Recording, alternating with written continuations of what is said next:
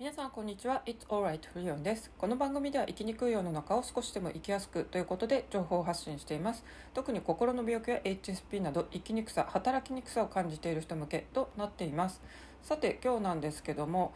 私はですねフランチャイズの、えっと、個別指導塾の塾長をしていたことがありますがそれはですね、まあ、あの雇われ塾長という立場です。あとはまあ塾講師とかですねしてたのでそういう教育で塾に関わっているものが語る、まあ、塾についてっていうことを話そうと思います。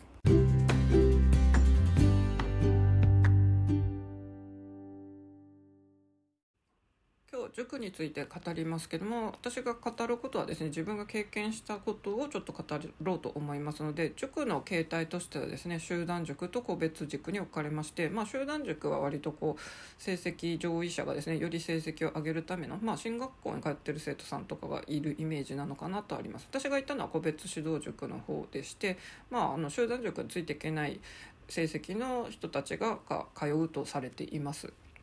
で、まあ、その個別指導塾の中でも二手に分かれてまして直営の、えっと、塾とですね。あとはフランチャイズの塾とに分かれています。同じこう大手の名前の塾って歌っててもですね直営とフランチャイズだとやっぱりあの経営方針とか異なるんですね。直営っていうのはその塾直接のあの息がかかってて社員とかもそこから派遣されてるわけなんで、まあ、その本部の思いが伝わりやすいっていうのがあります。フランチャイズはですね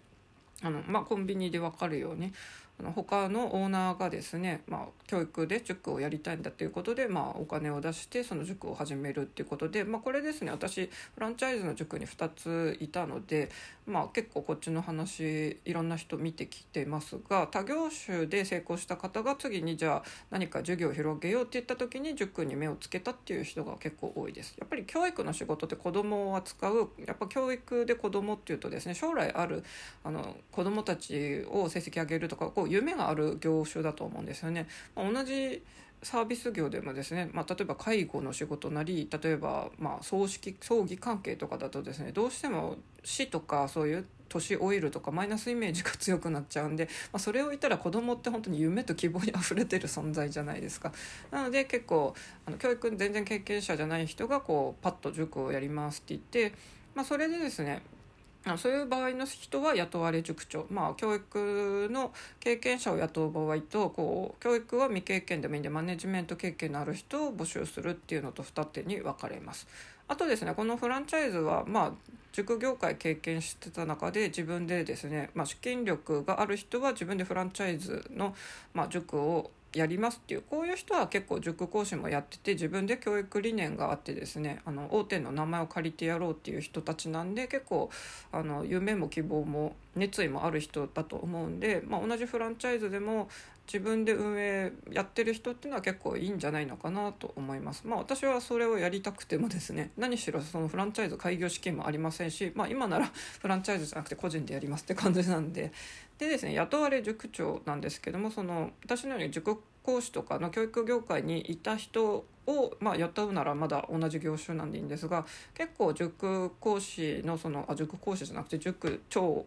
をこう求人で募集してるやつはですね教育未経験でもいいんで、まあ、何かですねあのサービス業の店長関係をしてた人をよく募集してます。居酒屋店長とか、まあ、アパレルの店長とかですね。全くそういう教育と関係ないけど人をマネジメントする仕事をしたことがあるっていう人を募集してて、まあ、実際仕事内容はですね同じ集客いかに数を増やして売り上げを上げるかっていうんで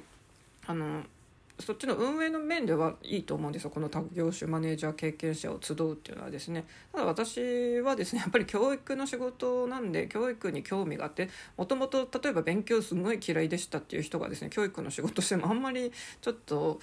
あの伸びるのかなって気がしてます。例えば私はあの小中学校の頃から学ぶのが好きだったんで、まあ、勉強を自分で取り組んでたんですね。私結局小中高と塾行ってないんですよ。夏期講習とかたまに参加あの友達とどんなもんなのかって行くぐらいであの別に私は特に塾必要なかったんで行ってないんですけどもあの、まあ、そういう全然ですね教育とか学ぶのが好きとかいう思いもなくですねあのなんか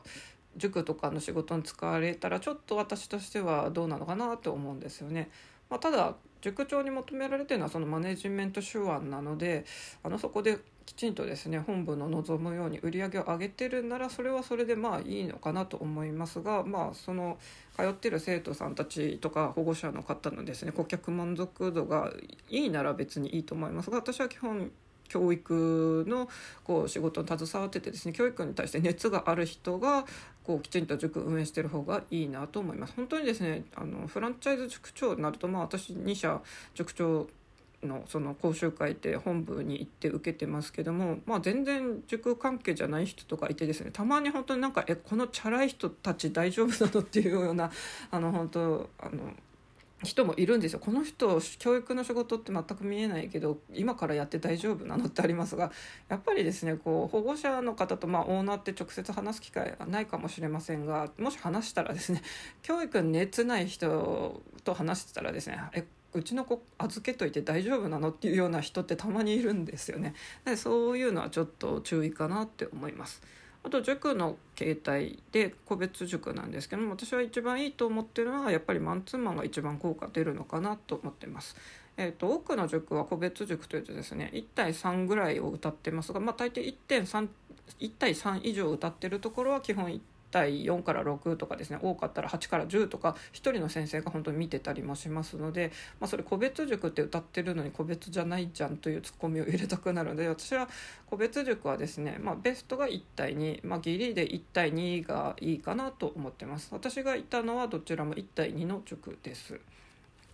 であとはですねあのこの大手のこう塾の直営なりフランチャイズじゃなくて個人で塾をやってる方っていうのもいます。まあ、大抵個人塾っていうのはですねそういう大手の塾講師なり塾長を経験した人が、まあ、独立開業してやってるのがほとんどなんで教育のことについても詳しいし自分でも多分教えるメソッドとかいろいろ持ってるんで、まあ、個人塾もですね多分いいところいっぱいあると思うんであの選択肢の一つかなと思いますが逆を言うとですねあのえよくここ塾やってますねっていうようななんかはてなっていうところもありますんでそこは体験授業なりですね塾そこの運営者と話してみてちょっと見極めなきゃいけないなと思います。というのはですね私知ってる方でこう大学受験生のお子さんいらっしゃる方がですね週3日近所の塾個人塾に行ってるそうなんですがそこ全然学習計画とか何も立ててないんですよねどっちかというとなんかフリーの自習室的な感じでまあその塾長が生徒さんたちがま勉強してて分かんないところを質問されたら聞くっていう形式で生徒さんも3人しかいないということでですねまず3人しか生徒さんいない時点でこの塾運営成り立たないと普通思うのでイコールまあ他に資産なり仕事があるっていうことでどちらかというと片手間にやってるようなイメージですね同じ同業者からすると。で夏休みのこの大切な受験生はもう夏命っていう感じでですねこの夏の時期にも計画をきちんと立ててないと聞くとですねもうそれ塾としてどうなのかなって同業者としては思うんで私はあの保護者の方にはですね別の塾の方がいいかもしれませんよって言ってますがただですね生徒さんがちょっと個性的な性格でそこの塾じゃないと嫌だって言ってるんで、まあ、これはもう変えるの難しいかなっていうのでですねまあ塾運営者経験者目線同業者から言わせるとちょっとこの塾で正直その生徒さんあの合格つかめるのかなっていう疑問符は感じております。正直成績上がってないどころか最近落ちてきてますのでちょっとどうなのかなと思ってます。ので個人塾は本当にピンキリいろいろあります。まあそれを言っちゃうとフランチャイズもそうかもしれませんけども。じゃあ次にあの講師のことなどについて後半話そうと思います。塾の講師なんですけども大学生のアルバイト講師とですねあとは、ま正社員なりこう、まあ、アルバイトでもですねプロ講師社会人の人がやってる場合もあります。あとはアルバイトですとこう今はですね、まあ、やっぱり高齢化社会もあるんで学校の教師を退職した人がですね退職後にこう講師としてあの教えてるケースもあります。でちょっと大学生講師について私が感じることですけども基本ですねやっぱり大学生っていうのは学生っていうのがまああのメインというかですねあの仕事じゃないですけど身分としては学生でそれ以上のそれ以下でもないのでですねやっぱりあのプロ講師並みの指導を生徒さんに細かく計画とか立ててですねそのこう一人一人に当たれるかっていうと私はノーだと思います。何しろその大学生自身がですね自分の大学の試験の対策とかもしないんでその夏休み前の試験の時期とかですねシフト入れませんって試験ですって言ってこなくなっちゃうんですよね。そうするとですね結構学校の小中高のですね定期テストとそれかぶる時もあるんであの塾運営者側からするとですね一番必要なテスト前の対策時期にですね 大学生講師がいなくなると正直非常にやりにくいんですよね、まあ、ただじゃあなんで大学生使うのっていうとまあ1人件費が安いにあの社会人経験がなくて扱いやすいっていうちょっとブラックな面もあります。実際昔は私が大学生の頃とかですねあの家庭教塾講師っていうのは高級なあの、まあ、どちらかというとホワイトな業種とみなされてましたが、まあ、今ではブラックと言われてますが実際ですね塾に勤めるとこの指導時間以外にですね、まあ、指導報告書を書くっていうのとか事務作業って絶対発生するし予習もあのやっぱり必要になるんでですねそういう時間をきちんと事務給として発生してなかったっていうのがあの明るみに出てですね塾講師っていうのはその指導時間以外もすごい拘束されて結局ただ働きさせられるから時給高くても意味ないじゃんってことで結局ブラックって言われるようになってそれは本当に実際そういうとこ多かったんですよね。なんで今はこの事務給きちんと別途出ますってなってるんで、まあ、そういうとこはきちんとなあの法律も守ってほしいなって気がしますが、ま、ただですねその予習時間だけで実際足りるかっていうと足りないことも本当にあるので私はですねそういう事務作業のあの時給がもう出なくても家でもあの本読んだり勉強したりいろいろしてましたんで、まあ、教育とかって教える仕事してるのはやっぱりですねあの生徒さんのためにそうやってより良いことを教えたいって思って結構プライベートの時間を勉強とかに費やしてる人は多いのかなと思います。まあ、それを大学生がやってるかっていうと私はあんまりやってないないと思います。教育学部の人だったらまだしもですね他の全然関係ない学部の人がですねそんなアルバイトの一生徒のことまで細かく考えてるかって言ってその子のためにですね例えば定期テスト対策こう作りましたなんて人はまあいなかったんで あのそこら辺はですねあのきちんと生徒のことを考えてる社会人とかプロ講師の方が私はいいと思いますけどただですね大学生講師ってやっぱりメリットも多いので結局あのメインになってるのかなと思います。やっぱりメリットはですね一番がやっぱり生徒と年が近いっていうのは非常にもう大きい。どんなに経験があるあの先生よりもですねやっぱり年が近いっていうのはもうどうしようもないことでして、まあ、あのもう統計学的にもですね老若男女もうみんなあの若い男女を好むまあ、一番好まれるのが若い女性次若い男性って決まってますので同じこう講師選べますって言った時にですねどんなにすごいベテラン講師の、まあ、年老いた人よりもですねもしかしたら中小中高の生徒さんはですねそっちの大学生のこうなんか感じのいいですね男女を選ぶ傾向がやっぱり強いと思うんですよね。なんで年齢が近いっていうのはすごいいいと思いますしあとはですねやっぱりリアルで今のこの変わりまくってる教育制度の受験を経験してるんで、まあ、最近の学校現場のことについて知ってる体験してるっていうのは強いですよね。私自身結構教育の仕事してましたが正直本当に子供がいないので小学校の現場がこんなになってるなんてですね今年 ICT の仕事でですね小学校中学校に入ってみてちょっとびっくりしましたあ電子黒板って本当に普通にこんなに導入されてるんだとか小学カメラとか普通に置いてあるんだとかですねまあ、私たちの時代にはあの英語の、まあ、教師の先生しかいませんでしたけど今は普通にネイティブのあの先生が ALT としていたりとかですね。なんかもうスクールカウンセラーが常常常備っていうと常備薬みたいですね、えっと、ずっといるよとかですねなんかもう全然私たちの頃とは全く変わってますし本当にその ICT の機器が1人1台当たるっていう今年の春から本当に小中は公立校になってますし、まあ、高校でも入り出してますので。全くもう私たちが経験してない時代になってるのでですねあのそういう特に教師経験あるですね。ベテランの人が、まあ、退職後に塾講師のアルバイトをするっていう時にですねそういうじゃあ新たな教育のやり方についていけるかっていうと自分で自ら学んで柔軟性を持って対応できる人はいいと思います。が正直な話ですねなかなかそこまで対応できる人って少ないと思って特にこうあのもともとその高齢者になればなるほど頑固になってきますが特にですね教育の仕事してる人って結構プライド高かった私もちょっとあの、まあ、高いか低いかは高いんですけどプライド高くてですね自分のやり方に固執して割と変化を求めない人も多いんで、まあ、そういう先生には立っちゃうとですねいくら昔はこうだったんだってね昔こうやって成功したんだって言ってもですねもう全然違うんですよね。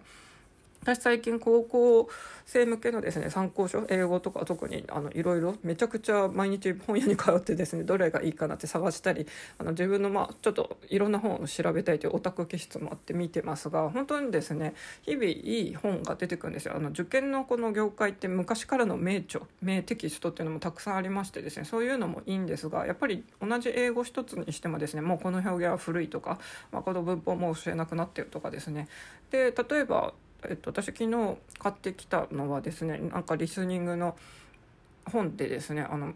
スタディサプリの関先生の本を買ってみましたけども例えばこれ、えーと、出されたのが2016年なんですよ。私がですねあの私行った塾っていうのは基本メイン中学生で私が指導してた生徒さんもほとんど中学生以下だったんですけどもあの2015年は私高校生を教えてたんですよ。だからその時使ってたテキストには当然それはなかったわけで私がその高校生指導をしなくなった2016年に発売されたその関先生の本で手に取ってみたらですね本当に今のこの指導要領にも沿ってるし何しろですね共通テストに対対応してるっていうところがもう強いですよね。本当に去年ですね共通テスト開始されて正直ですねあの全く傾向が違ってるところもあるので共通テストに対応してない本とかはもう役に立たなくなるわけなんですよ。なんでそういう変化にですねこう高齢者って言っちゃうとなんですけどもベテラン先生がきちんと対応していくかっていうのであのそれを考えたらですねあの今の大学生の方がまだ最近のこの教育で実際受験を経験してるので、まあ、そこら辺は本当に大学生の先生たちもいいのかなというでですねなかなかここは難しいところですね。あの特に変化の大きいこの時代はですねやっぱり変化を体験してる人の方が強いと思いますのであの去年2020年に学習指導要領変わってますし今年その ICT 機器入り出しましたとかでですねまあ毎年こういろいろ変わっていくのとあとですねテキストも本当細かく改訂されてて最近英検のあのパスタンってる純菜のパスタンがつい最近改定されましたとかで結構単語数が全然変わってますとかですねそれまあ大学受験のあの英語の単語帳とかでも改定されたのとかですね結構300語ぐらい違ってたりもするんですよ。あの最近の入試問題でよく出る順っていうのを集めてこう編集してったらですねあのこっちの単語はもう使われなくなったよって言って減ってて代わりに別の単語がピックアップされてるとかですねそういうのもついていかないと昔の参考書だけだとですね対応しきれなくなるっていうのもあります。ますね。まあ、ただ英検のそのパスタンとかはですね結構難しい単語が多かったのが結構ごっそりと減ったっていうとかですねあの逆に簡単になっちゃってるけどこれで事足りるのかとか言ってですねあの大学受験生はやっぱり同じパスタン使うのでもあの新しいのがそうやって難しい単語が減ったんで旧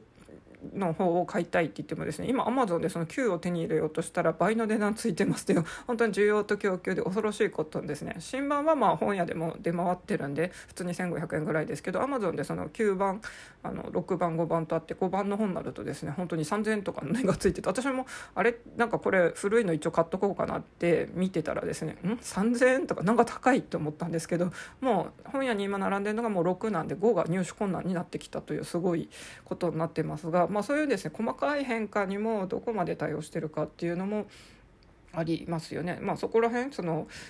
ちょっとベテラン先生たちがどこまでやってるのかっていうのもあるのでですね。まあ年齢とかだけでは区切れないのかもしれませんね。こういう講師の有無、まあ、結局は生徒と講師の相性っていう話にもなりますのでまあお母様方ができるお母様って言うとあれですかね保護者の方ができるのはですねやっぱりあの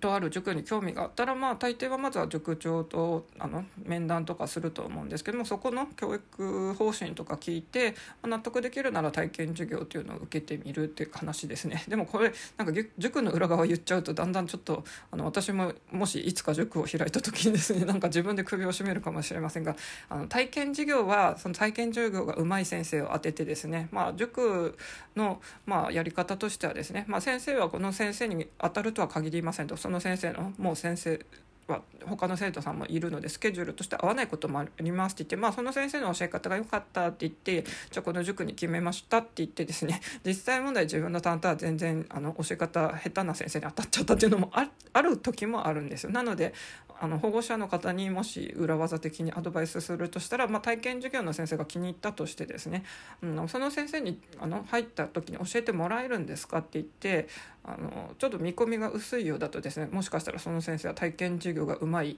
先生かもしれなくてですねあのまあ、変な話客寄せかもしれませんのでちょっとこれ裏側言っちゃっていいんでしょうかねあのそこら辺ちょっと注意してみてください。ちょっといつもは2つチャプターですけども今日はちょっと3つ目伸びていますけどもあとは塾の目的ですよね何のために通うかっていうのもまあ保護者もですね生徒さんも意識して自分たちの目的に合ったところをうまく選べばいいのかなと思います。まあ、保護者目線でいくとですねあの今働いてるあの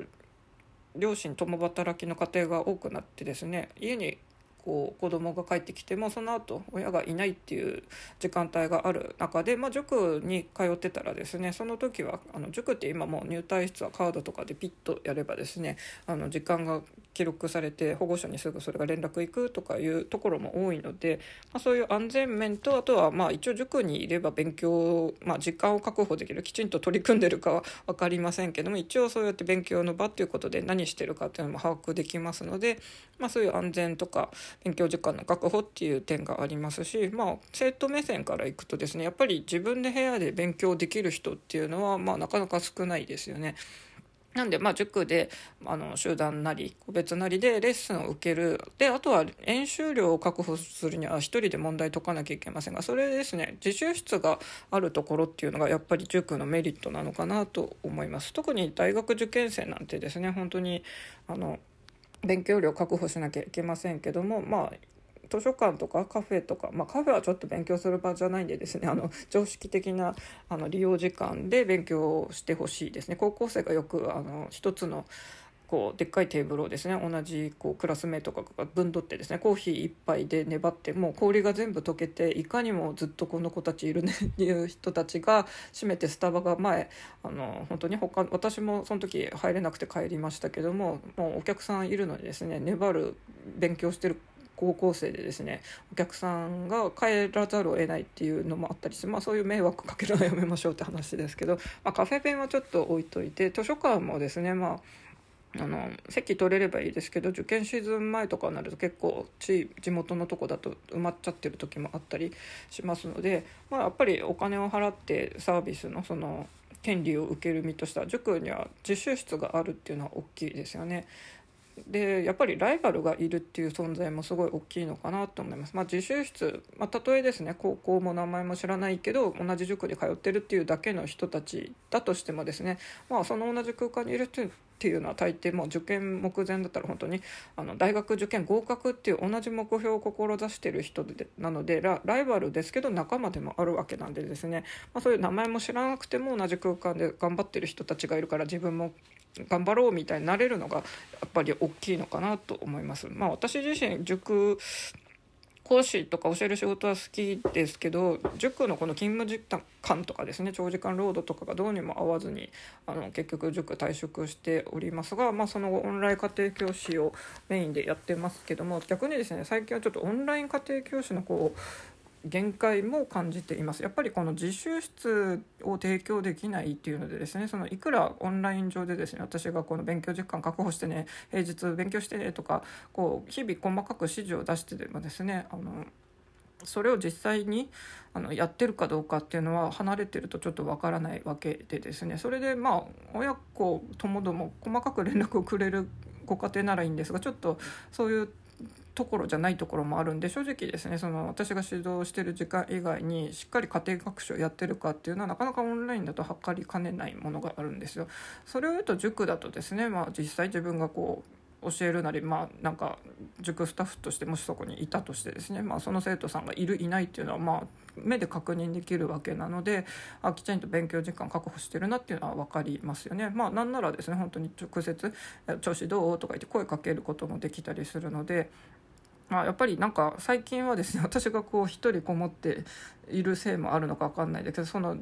塾っていう場で特に自習室もあるっていうメリットでですねその生徒たちが励まし合えるのとか、まあ、私たちスタッフ、まあ、私最後に行ったとこはどちらかというと講師というよりはスタッフとして、まあ、生徒ケアをする方だったのであのいろんな生徒さんに声をかけていましたがやっぱりですねそういう教室に行ってですね誰かが自分のことを気にかけてくれるっていうのはあの生徒さんからしたら心強いと思いますし私たちもですねきちんとそうやって生徒さんと会話することであの悩み事とかキャッチしたりとかですね状況を把握して、まあ、そういう記録どんどん取ってってますので、まあ、そういうのすごいやっぱメリットだよなと思いまして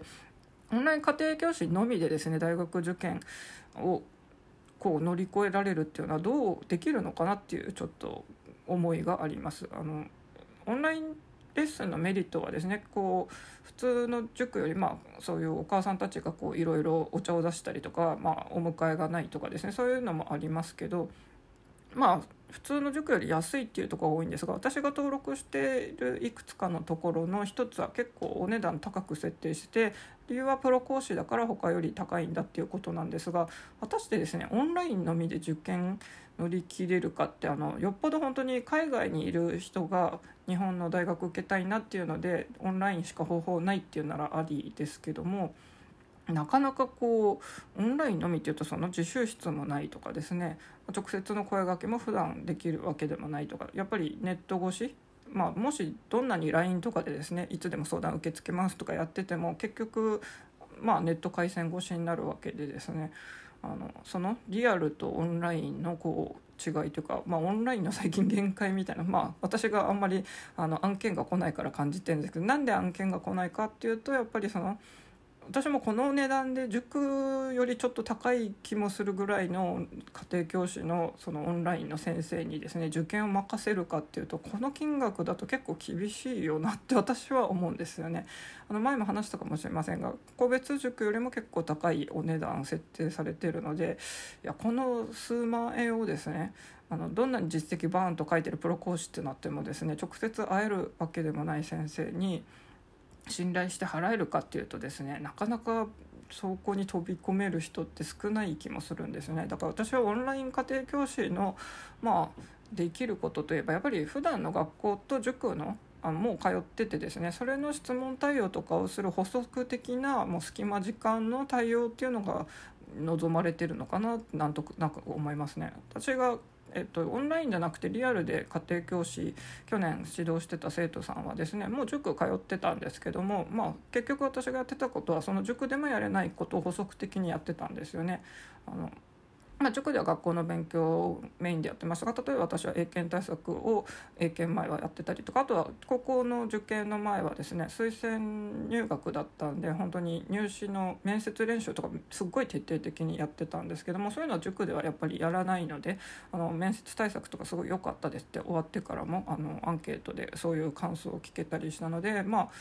そういう隙間をもう縫うぐらいしかですねこのオンライン家庭教師とかはもう難しいのかなとなんとなく感じています。今のところまだですね私がオンラインで教えてる生徒さんって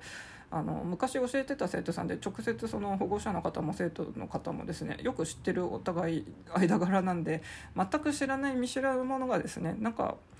どうなのかなっていうのがありますね。私がまだその成功例を知らないので実際あの案件来たことがないので感じております。まあなんか同じ目的でも英会話レッスンとかだったら対面のみでもありなのかっていうんですけど受験っていうのがやっぱり絡んでるからでしょうかね。受験ってやっぱり結構生涯のいろいろ大切な面を担ってますのでそれもあってですねまあ会ったこともない人に頼めるのかなとあの何度も言いますが世界で例えば日本以外で私もタイにいたりしましたが、まあ、タイのその塾もですね結局最終的に日本の高校なり大学を受けたいからその日本語日本のことを知ってる先生たちに習ってるわけなんですよね。なので世界にいる人たちがこうオンラインで学ぶっていうのは全然ありだと思うんですけどもまああれですよね。一時期は 何でしたっけ？オンライン飲み会っていうのも最初去年の春頃は Zoom が一気に広まりだしてですね、まあ、コロナで本当に緊急事態宣言第1回目とかは本当にみんな自粛しててですね。あのオンライン飲み会とかちょっと面白いねってみんなやってたかもしれませんが結局ですね オンライン越しでなんかこう飲んでてキャッキャやったところですねだんだんみんな意外となんか飽きてきたりつまんないじゃんっていうことで、まあ、今廃れてきていますよね私も友達とやろうかって言ってましたけど結局やらないでいますまあもう友達も私もですねなんか最近飲めるけどもう飲まないぞみたいな感じになってますし私もですねたまに飲みたいなって時もありますが飲んだらですね結局酔っ払ってその脳のこう動きが悪くなるんでそこがちょっと嫌だなと思うんですよね。なんで、まあ、お酒の魅力っていうのも、うん、どうなんでしょうなんかなくてもいいものだからまあないのでいいのかなって気がしますがたまにそういうワインレッスンとか言ってですねこのワインは美味しいよとか見るとまあなんかそこの研究してみたいなとも思いますが今は私は脳の動きをこう妨げられるのが嫌なんでお酒とかはちょっとあんまり飲んほとんどもう飲んでませんが、まあ、機会があれば飲むかもしれませんけど。というわけで長くなりましたが、まあ、ちょっと今日はですね保護者の方目線であの、まあ、塾運営とか塾講師を経験した私がですね、まあ、どういう観点で選ぶかということで塾についてちょっと細かく語ってみました。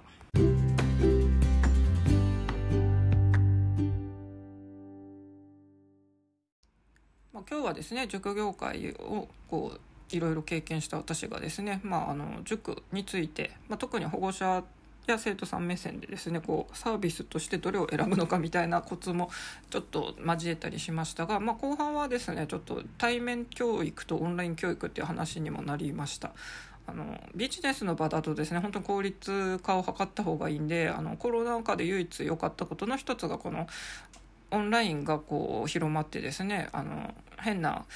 こうわざわざ足を運ばなきゃいけなかった通勤とか会議とかもですねオンラインで済むのは済む済ませられるようになったとかあとはまああの会社の勤務時間外のそのノミニケーションじゃないですけども、まあ、飲み会とかの強制参加とかも、まあ、減ってきたとか、まあ、なくなったとかですねそれはもうあのウィズコロナとか本当にコロナがなくなってもですね このまま引き続きそうなればいいですよね。本当あの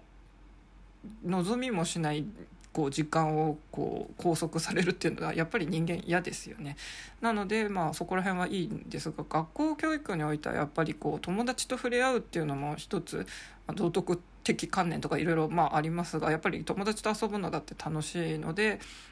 完全に全部教育がオンラインになり変わるかっていうとなかなか難しいですよね。まだ小中高は今も通学に、まあ、プラスオンラインみたいな感じに戻ってますけども大学は結構まだまだ学生数が多いからこうコロナの感染の心配もあるので完全にまだオンラインしかあの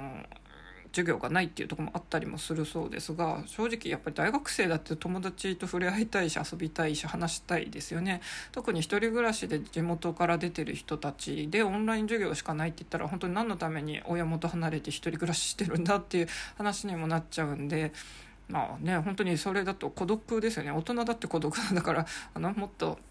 こう友達と遊びたい盛りの学生さんなんて本当に孤独なんでそれだったら大学通ってる意味ないよって言って本当に退学を選ぶ人もいるっていうんでまあそれは本当にまあこういう時代でみんなが同じ状況下なんでですねまあどう選択するかって各自の自由にはなりますけどもまあできれば学校はやっぱり触れ合う場が欲しいのでの対面が望ましいですし、まあ、塾とかもですねやっぱりそのあの、まあ、ライバルとか声かけとかいろいろ考えて自習室の有無も考えたらですねやっぱりその場場所あの箱物っていうのはちょっと運営側としては今嫌われちゃいますけどもまあ私は本当に筋力がいっぱいあるならですね箱物塾あの自習室もいいのをきちんと備えたような塾とか開業できたらいいなと、まあ、夢は見ていますね。まあ、オンラインはオンラインで働き手としてもこちら側としても移動がないんで非常に楽ではありますが本当にそれだけで受験まで対応できるのかっていうのでちょっと今はですねあの完全にこう一緒に二人三脚でやるっていうので、うん、どこまでできるのかなってまだ私も模索している最中です。皆さんどうでしょうね？塾とかこうオンライン教育についてどうでしょうか？まあ、今日はちょっとですねこういう塾教育について語ってみました長くなりましたが大丈夫だよ大丈夫あなたはここにいるだけでいいんだよというわけでそれではまた。